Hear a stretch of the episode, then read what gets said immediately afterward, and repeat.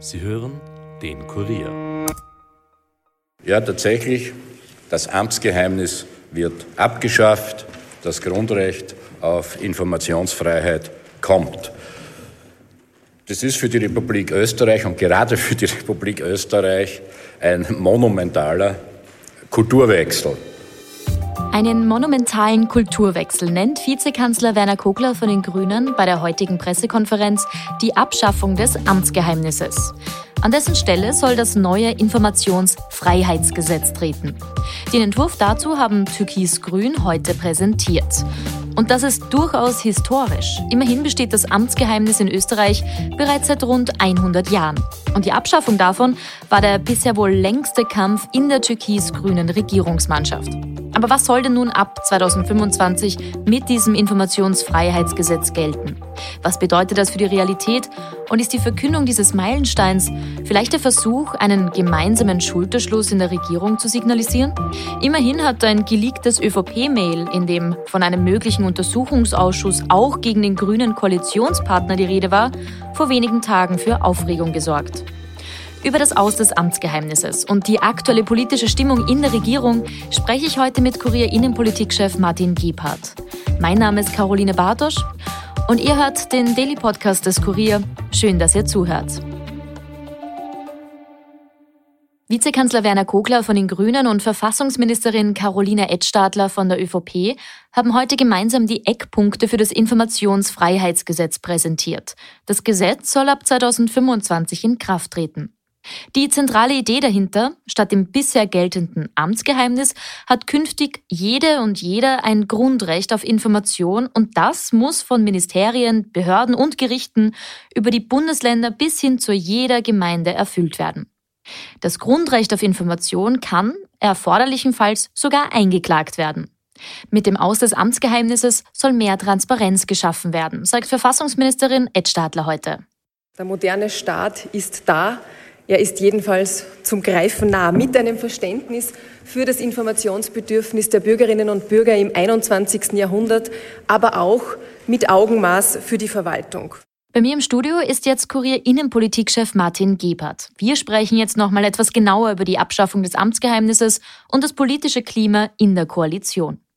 Hallo Martin. Hallo. Martin, heute hat Vizekanzler und die äh, Verfassungsministerin der Pressekonferenz die Abschaffung des Amtsgeheimnisses verkündet. Vielleicht kurz äh, die erste Frage, wie historisch ist denn das, dass das jetzt wirklich abgeschafft wird? Das Amtsgeheimnis gibt es ja seit rund 100 Jahren. Genau, 1925. Seit 1925 gibt es das Amtsgeheimnis und es ist wirklich ein großer Schritt, weil seit dem Jahr 2004 wird darüber verhandelt und da ist nie was weitergegangen. Und dieser Regierung ist jetzt gelungen, das ein informationsfreies Gesetz zu schaffen, das praktisch dieses Amtsgeheimnis abschafft. Mhm. Wir sprechen gleich noch ein bisschen genauer, was das dann wirklich äh, bedeutet. Aber du hast es schon angesprochen, seit 2004 wird darüber verhandelt. Das ist ja ein irre langer Zeitraum ja. eigentlich. Woran hat es denn da so lange gehakt? Beziehungsweise warum hat es jetzt dann endlich funktioniert? Erstens glaube ich, dass es noch keine Regierung gegeben hat, wie die Türkis-Grüne, die das wirklich wollte. Mhm. Es gibt ja auch viel Gegner der Abschaffung, die einfach sagen, das funktioniert nicht, dann das ist der, der, der, Arbeitsaufwand, das ist dann äh, ist die ist, ist für die Querulanten die Zeit gekommen, dass sie überall nachfragen können, alles ausheben lassen und bis hin zu einer Vernaderung. Also es hat viele Argumente gegeben, mhm. die dagegen gesprochen haben, aber im Grunde genommen war es richtig, das anzugehen. Und diese Regierung wollte es unbedingt haben. Mhm. Und die Vorangegangenen haben es zwar immer angekündigt, aber nie ernsthaft äh, verhandelnd und nie ernsthaft in diese Richtung gearbeitet. Mhm. Jetzt sprechen wir die ganze Zeit über das Amtsgeheimnis und du mhm. hast gerade schon äh, gesagt, es gibt viele, die da, äh, dem Ganzen kritisch gegenüberstehen, dass das mhm. jetzt abgeschafft werden soll. Aber vielleicht kannst du doch kurz erklären, was war denn der ursprüngliche Gedanke hinter diesem Amtsgeheimnis? Das hatte ja auch mal einen mehr oder weniger guten Grund, warum es das überhaupt gegeben hat. Ja, das Amtsgeheimnis war ganz einfach, dass bestimmte Vorgänge zur Privatsache der Behörde, also mhm. also privat klingt dann natürlich äh, ein bisschen komisch, aber der, zur Sache der Behörde erklärt werden und bestimmte Sachen auch außerhalb der Öffentlichkeit besprochen werden können, erledigt werden können, geplant werden können. Das war an und für sich, glaube ich, damals der Sinn, wie man, wie man das eingeführt hat. Aber natürlich haben sich die Zeiten geändert und da musste was passieren. Mhm. Jetzt ist eben die Forderung nach mehr Transparenz, eben mit diesem neuen Informationsfreiheitsgesetz. Wie soll denn das denn jetzt konkret ausschauen in der Zukunft? Wie kann man sich das vorstellen? Ja, eine Seite ist, dass zu bestimmten Themen einfach Auskunft gegeben werden muss. Mhm. Da wird natürlich noch, da wird ein bisschen herumgefeilt über Persönlichkeitsrechte, äh, Datenschutz und so weiter. Aber grundsätzlich muss eine Gemeinde Auskunft geben. Sie muss auch Auskunft geben über Studien, die sie macht, über Gutachten, die sie macht. Also, das heißt, es passiert einfach alles in einer Gemeinde, in einer Stadt, auf Bundesebene, im Ministerium viel transparenter. Es zählt auch der Verwaltungsgerichtshof dazu, es, es, es zählen jede Menge Institutionen und äh, dazu der Rechnungshof.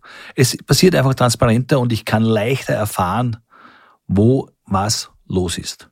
Und das an und für sich ist, ist der große Unterschied. Und das Zweite ist, bestimmte Gemeinden und Städte müssen auch aktiv, viel aktiver ihre Daten, ihre Sachen auf eine eigene Plattform stellen, mhm. die dafür geschaffen wird und proaktiv praktisch, was bisher als Geheimnis galt, nehmen wir zum Beispiel her, wenn eine Stadt eine Studie gemacht hat über etwas, das proaktiv, weil es alle betrifft, das proaktiv auf eine Plattform und jeder kann es abrufen. Da allerdings wurde eine kleine Einschränkung gemacht. Dieses ist kein Muss für Gemeinden unter 5000 Einwohner. Mhm. Das heißt, fassen wir nochmal kurz zusammen. Wir haben einerseits diese proaktive Auskunftspflicht, wo quasi wirklich die Information in diesen Register eingespeist werden genau. muss. Und wenn es ähm, um sehr kleine Gemeinden geht, äh, dann ist es ein passives Informationspflicht. Das heißt, ich als Bürgerin kann trotzdem hingehen und sagen, genau. ich hätte gerne diese so Information. So ist es, ja genau, so ist es. Ja? Mhm. Mhm. Genau, jetzt ist das ja heute mal präsentiert worden ja. und auch schon als Meilenstein verkauft worden. Damit das aber wirklich umgesetzt werden kann, braucht es auch eine Zweidrittelmehrheit. Ja. Ähm, das heißt, es braucht entweder die Zustimmung von der SPÖ oder der FPÖ. Wie sicher ist denn, dass das dann auch wirklich passieren wird? Naja, die FPÖ hat schon gesagt, dass sie nicht zustimmen wird. Das war, glaube ich, auch nicht erwartet worden, weil es zuletzt, glaube ich, kein Gesetz mit zwei Drittel mehr gegeben hat, wo die FPÖ gesagt hat, sie geht mit. Mhm. Aber die SPÖ verhält sich zwar passiv und sagt, okay, wir müssen noch ein paar Sachen verhandeln, aber hat doch Andeutungen gemacht, dass sie zustimmen könnte. Okay, aber das ist, heißt, es gibt noch keine fixe Zusage. Nein, es ist äh, noch keine fixe. Mhm. Man wird noch über ein paar Punkte noch sprechen. Die, die, zum Beispiel die 5000 Einwohner-Regelung passt der SPÖ nicht so ganz. Da wird man noch sehen. Da wird sie, glaube ich, vielleicht auch nur mit den eigenen Bürgermeistern reden müssen, die natürlich auch dahinter waren, dass nicht jede kleine Gemeinde alles, alles machen muss. Aber es kann schon sein, dass die SPÖ dann zustimmt. Dann wird es im Parlament beschlossen werden und dann wird es, wenn das so funktioniert, ab 2025 gelten. Mhm. Oft ist es ja so in der Politik, äh, dass es heißt, okay, wir stimmen dazu, wir wollen aber dafür, dass da was weitergeht. Das kennen wir ja aus der mhm. Vergangenheit. Mhm. Hört man da in diesem Fall auch schon etwas in diese Richtung, dass die SPÖ sagt, ähm, ja, okay, wir sind bereit zuzustimmen, aber dafür wollen wir hier und dort jenes und, und dieses Na, haben? hört man momentan noch nicht.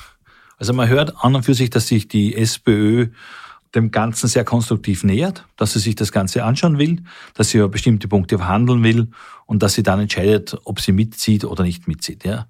Es ist ja nicht für sie nicht so leicht, weil das Informationsfreiheitsgesetz ist schon etwas, das jahrelang von den verschiedenen Regierungen zwar angekündigt, aber nicht verwirklicht worden ist, das eigentlich einen in der Bevölkerung einen immer größeren Stellenwert bekommen hat und da jetzt so einfach sagen, nein, das, das mache ich nicht, da glaube ich, da tut sich die SPÖ auch schwer. Mhm. Schwierig war es ja trotzdem auch mit den Ländern zu verhandeln, weil du hast es schon angesprochen, es bedeutet natürlich einen Arbeitsaufwand für die Gemeinden. Wie hat man es denn da jetzt geschafft, letztendlich doch auch die Länder ins Boot zu holen? Na, ich glaube schon, dass da ein gewisser, ein gewisser Druck da war, auch mhm. für die Länder, da nicht die Blockierer zu sein. Das heißt, man hat auch auf Länderseite gewusst, wir können da an für sich nicht sagen, okay, der Bund will transparent, wir nicht. Mhm.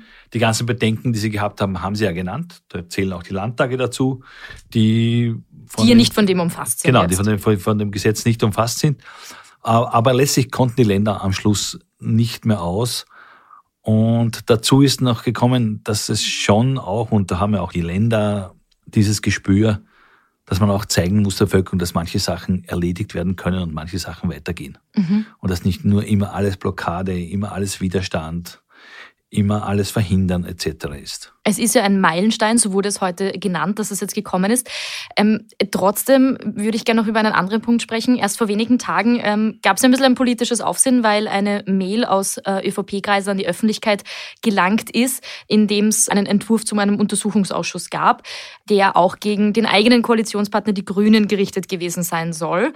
Inwiefern hat das denn generell das Koalitionsklima beeinflusst und inwiefern spielt das hier jetzt auch mit, dass man jetzt zeigen wollte, okay, wir treten schon gemeinsam als Koalition auf? Na gut, das hat man ja diese Woche jetzt schon zweimal gezeigt. Einmal beim Finanzausgleich, wo der Finanzminister mhm. von der ÖVP und der Gesundheitsminister von den Grünen, also Brunner, wo Brunner und Rauch gemeinsam aufgetreten sind und gesagt, okay, wir arbeiten, sind an einem Strang. Das hat man heute gezeigt mit dem Informationsfreiheitsgesetz. Das andere ist natürlich dieses Papier, wo ja tatsächlich die Grünen vorkommen, wo tatsächlich auch dabei ist, transparentmäßig bestimmte Marketingaktivitäten rund des Klimarates, vor allem im Büro von Leonore Gewessler, zu untersuchen. Ich bin mir sicher, dass das das Klima, das Koalitionsklima beeinflusst hat. Mhm. Auch wenn sich alle danach sehr locker gegeben haben und gesagt haben, das ist geklärt.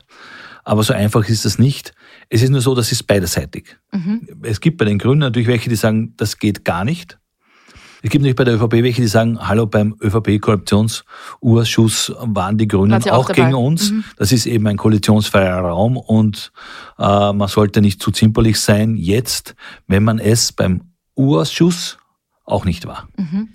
Aber glaubst du trotzdem, dass das jetzt so ein bisschen, also das Informationsfreiheitsgesetz ist ja ein Leuchtturmprojekt der Grünen, mhm. dass das jetzt ein bisschen auch der Versuch war der ÖVP, äh, da die Wogen zu glätten mit dem Koalitionspartner? Das kann sein, aber andererseits, das Informationsfreiheitsgesetz wurde schon vor Wochen wurde gesagt, dass es praktisch auf Schiene ist, dass es bald verkündet wird. Es kann nur sein, dass vielleicht dieser Konflikt und vielleicht auch der Konflikt um das Kanzler-Handy-Video, dass das es noch, noch mehr beschleunigt haben. Mhm. Aber ich bin mir sicher, dass es so und so gekommen so wäre, und so gekommen wäre mhm. und dass es so und so im heutigen Jahr noch gekommen wäre. Jetzt hast du schon gesagt, man war diese Woche besonders bemüht und man ist es in letzter Zeit ja immer wieder, einen gemeinsamen Schulterschluss zu zeigen, tritt gemeinsam auf. Was hinter die Türen passiert, ist natürlich immer eine andere Frage. Genau. Was kann man denn jetzt so, was hört man denn so aus den Kreisen zum Koalitionsklima? Ähm, ist das nach außen, wird das jetzt anders dargestellt, als es nach innen eigentlich ausschaut? Was ist da so? Naja, man, man hört an und für sich, es gibt zwei Achsen die mhm. dieses Koalitionsklima ausmachen. Das eine ist das gute Verhältnis zwischen Kanzler Karl Nehammer und Vizekanzler Werner Kogler, die wirklich, wenn es entscheidend ist, zum Telefonhörer greifen und miteinander reden und auch etwas so bereden können, dass es auch ausgeräumt werden kann. Und das zweite ist das sehr gute Verhältnis zwischen Klubobfrau Sigi Maurer von den Grünen und Klubobmann August Wöginger von der ÖVP, die ebenfalls eine sehr stabile Achse bilden, die ebenfalls äh, wissen, wie weit sie gehen können, wie weit, wie wichtig das ist, dass man dann wieder manche Sachen ausredet. Abgesehen von diesen beiden Achsen ist das Verhältnis teilweise angespannt zwischen mhm. den beiden Parteien. Aber diese beiden Achsen sind so stark, dass sie, dass sie, die, dass, dass sie die Koalition halten können. Mhm. Jetzt ist es heute auch schon so angekündigt worden, das war jetzt ein Meilenstein. Es äh, war ein monumentaler Kulturwandel, hat Vizekanzler Kogler gesagt. War das jetzt quasi so das letzte große Projekt, das auch wirklich in die Umsetzung kommt, dass wir uns von dieser Koalition erwarten können? Oder glaubst du, geht sich da noch irgendwo ähm, was Großes zumindest aus bis zur nächsten Wahl? Nee, es sind noch einige große äh, Schritte und Gesetze angekündigt. Es gibt noch immer, das ist steht noch immer das Erneuerbare Wärmegesetz im Raum. Das mhm. heißt die Abschaffung von äh, Gas- und Ölheizungen. Das ist sehr umkämpft. Das könnte aber noch äh, über die Bühne gehen, vielleicht ein bisschen adaptiert. Und da ist natürlich immer noch im Raum ein Klimaschutzgesetz. Leonore Gewessler hat zuletzt bei einer Sendung im ORF gesagt, so wahr ich hier sitze, wird es kommen. Da glaube ich eher nicht daran. Also es wird viele Sachen werden vielleicht im kommenden Jahr noch beschlossen werden. Ob es sich für ein Klimaschutzgesetz ausgeht, das wage ich zu bezweifeln. Wir sind auf jeden Fall gespannt, ob es sich ausgeht oder nicht. Ihr werdet uns in der Innenpolitik auf jeden Fall am Laufenden halten. Ich sage an dieser Stelle vielen Dank, Martin, für deine Auskünfte. Danke fürs Gespräch. Also, wir fassen nochmal zusammen, was in Zukunft gilt. Jede und jeder verfügt künftig über ein verfassungsgesetzlich gewährleistetes Recht auf Zugang zur Information. Von einer informationspflichtigen Stelle kann binnen einer Frist von vier Wochen bereits vorhandene Information verlangt werden. Ein Aufschub um weitere vier Wochen ist aber möglich. Bei Nichtauskunft kann das Recht auf Information vor Verwaltungsgerichten und dem Verfassungsgerichtshof eingeklagt werden. Die Verpflichtung zur Informationsauskunft betrifft Verwaltungsorgane von Bund und Ländern sowie allen Gemeinden. Informationen müssen dann nicht erteilt werden, wenn der Antrag missbräuchlich erfolgt und darüber hinaus gelten auch sogenannte Geheimhaltungsgründe und es ist auf Persönlichkeitsrechte, wie etwa das Recht auf Datenschutz, Rücksicht zu nehmen. Informationen sind auch von nicht hoheitlich tätigen Stiftungen, Fonds, Anstalten und Unternehmungen, die der Kontrolle des Rechnungshofes oder eines Landesrechnungshofes unterliegen, zu erteilen, wobei allerdings die Wettbewerbsfähigkeit der Unternehmen nicht beeinträchtigt werden darf. Informationen von allgemeinem Interesse, das sind zum Beispiel Tätigkeitsberichte oder Amtsblätter, müssen proaktiv in einem Informationsregister erstmöglich veröffentlicht werden. Gemeinden, die weniger als 5000 Einwohnerinnen und Einwohner haben, sind von dieser proaktiven Veröffentlichungspflicht ausgenommen. Sie können das jedoch freiwillig machen und auch an diese kleinen Gemeinden kann jede und jeder herantreten und Informationen verlangen. Das heißt, auch die kleinen Gemeinden müssen Auskunft erteilen, sie müssen es eben nur nicht proaktiv machen. Ganz genau könnt ihr das alles natürlich nochmal unter www.kurier.at nachlesen. Und an dieser Stelle jetzt noch ein paar weitere Schlagzeilen des heutigen Tages. Der Bundesvorsitzende der deutschen Partei AfD, Tino Kruppalla, ist am Mittwoch, also gestern, während einer Wahlkampfveranstaltung in Ingolstadt ins Krankenhaus eingeliefert worden.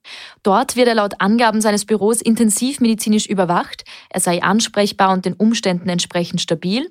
Es soll bei ihm allerdings eine Einstichstelle gefunden worden sein. Und nun besteht der Verdacht, dass er während der Veranstaltung mit einer Spritze attackiert worden sein könnte. Und Staats- und Regierungschefs aus ganz Europa sind am heutigen Donnerstag zum Treffen der Europäischen Politischen Gemeinschaft mit dem ukrainischen Präsidenten Volodymyr Zelensky im spanischen Granada zusammengekommen. Die Einheit Europas in Hinblick auf die Ukraine sei, Zitat, die größte Herausforderung. Das sagt Zelensky heute bei seiner Ankunft. Er hat ein militärisches Abwehrschild für die Ukraine für den Winter gefordert, da er russische Angriffe mit Raketen und iranischen Drohnen erwarte. Und der Mont Blanc in den französischen Alpen ist binnen zwei Jahren um mehr als zwei Meter geschrumpft. Laut aktuellen Messungen ist in der im Südosten Frankreichs gelegene höchste Berg Westeuropas mittlerweile nur noch 4805 Meter und 59 Zentimeter hoch. Das sind immerhin zwei Meter und 22 Zentimeter weniger als noch im Jahr 2021. Der Rückgang könnte auf die geringeren Niederschläge im Sommer zurückzuführen sein. Das hat der Chefvermesser Jean de Garry gesagt. Mehr aus Österreich und aller Welt könnt ihr wie immer auf unserer Website lesen. Dort findet ihr auch mehr von unseren Podcasts. Wenn euch einer davon gefällt, dann abonniert ihn doch gleich auf Apple Podcasts oder Spotify und hinterlasst uns auch gerne eine Bewertung. Ton und Schnitt von Dominik Kanzian, produziert von Elias Nadmesnik. Mein Name ist Caroline Bartosch. Ich wünsche euch einen schönen Abend und hört doch auch morgen wieder rein. Bis bald.